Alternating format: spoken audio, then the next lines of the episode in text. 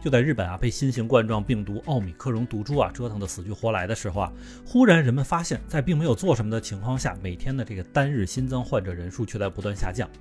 不过这种情况其实也不完全是运气的事儿啊，毕竟每天好几万人的感染，再加上第三针新冠病毒疫苗接种的这个大背景下，其实有抗体的人应该就算是越来越多了。那么从病毒传播学上来看，只要这个病毒没能把这个感染者一波带走，那么出现这种波形传播的方式就很容易理解了。当然，疫情的事儿啊，也就只能这样了。反正日本对于躺平防疫的这个方法也不是弄了一天两天了，所以已经封国很久的这个防疫措施似乎也要开始解除了。按照以往的要求呢，日本是原则上禁止外国人的新入境申请，也就是一切旅游、留学、商务等等这种入境申请将会一概不予受理，而紧急的需求呢也是另说。但是这一切啊，将从明天，也就是三月一日的时候开始逐步放。宽，因为其实早在本月十七日的时候，日本首相岸田文雄就说了，要在三月份的时候开始开放入境，所以在二月份的后半月里边，为了开国的这种各项措施就已经开始准备起来了。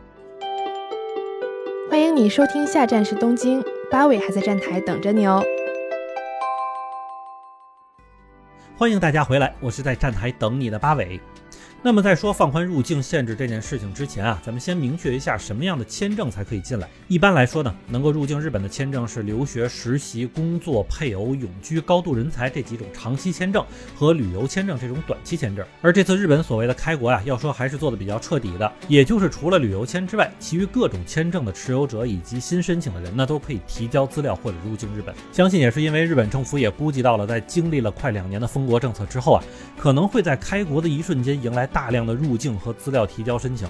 所以，为了简化手续，也是为了赶紧把之前积压的一些申请处理掉，所以日本这边呢，甚至都取消了之前的这个政府官网的手续提交申请方式，而是统一改成了一种叫做 ERFS 系统来进行资料的这个审核与提交的工作。而实际上，这一次改变呢，就是要求用人单位或者招生单位从这个系统上为申请人去要一个 ID，然后呢，申请人再通过这个 ID 到本地的大使馆内进行后续的手续办理。之后呢，就是防疫这件大事儿。虽说日本这边开国解封啊，但是每天仍旧是有入境的人数上限的。那么根据现在的规定呢，是将二月份已经开始放宽的人数从之前的三千五百人上升到了五千人。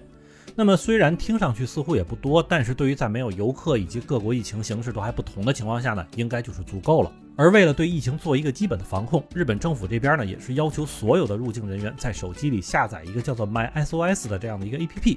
而这个 A P P 的使用目的呢，也就是从入境当天开始，日本厚生劳动省呢就会通过这个 A P P 向用户发送每天的健康状态报告以及当前的地址确认的问卷链接。那么用户所填写的回答会自动录入这个 E R F S 系统里边，方便厚生劳动省随时和学校啊以及用人单位来确定这名外国人在隔离期间的实际动向。而如果现在就有收听咱们节目的朋友，就是即将前往日本的留学生或者是去那边工作的人的话呢，那么现在这个 A P P 就已经能够通过苹果商店和谷歌商城里免费下载到啊。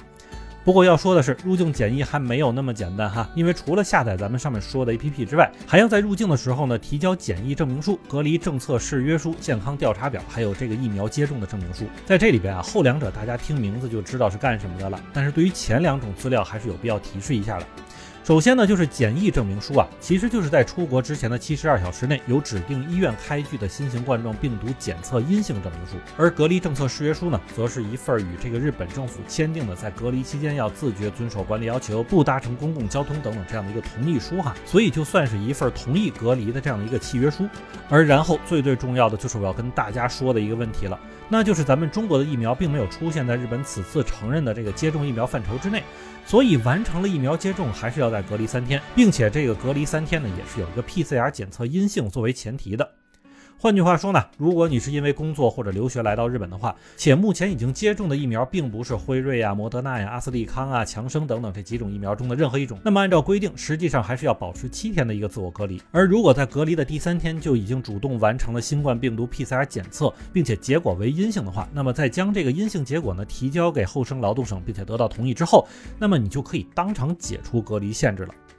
实际上哈，我自己听到这个要求之后也觉得不老开心呐，因为一个防疫工作做得这么不行的国家，竟然大言不惭的去要求世界上防疫做得最好的国家，可见也是日本这边使用了一种奇妙的自我安慰方法。毕竟在整个疫情之中啊，日本并没有开发出任何一款属于自己的疫苗或者是药物，然后呢，感染情况也是在节节攀升，不少人甚至还因为这个病去世了。所以是不是干脆政府就从入境这件事上找点自信心呢？不过在这里啊，我也想提示一下还在国内并且即将赴日留学和工作的朋友们，日本目前国内的情况似乎已经是大家早就熟悉了病毒这件事儿，所以无论是防疫政策也好，还是一般的民众生活也好，大家也已经是不太拿疫情当回事儿了。只不过如果我们站在病毒的角度上来看这个问题的话，那简直是开心死了。所以一直以来呢，虽然疫情已经出现了拐点，但是仍旧每天新增的人数还是非常的多的。那么，当大家来到日本之后呢，最需要注意的还是自己在生活起居中的这种防疫方式。咱们呀，可别像日本人一样放飞自我呀。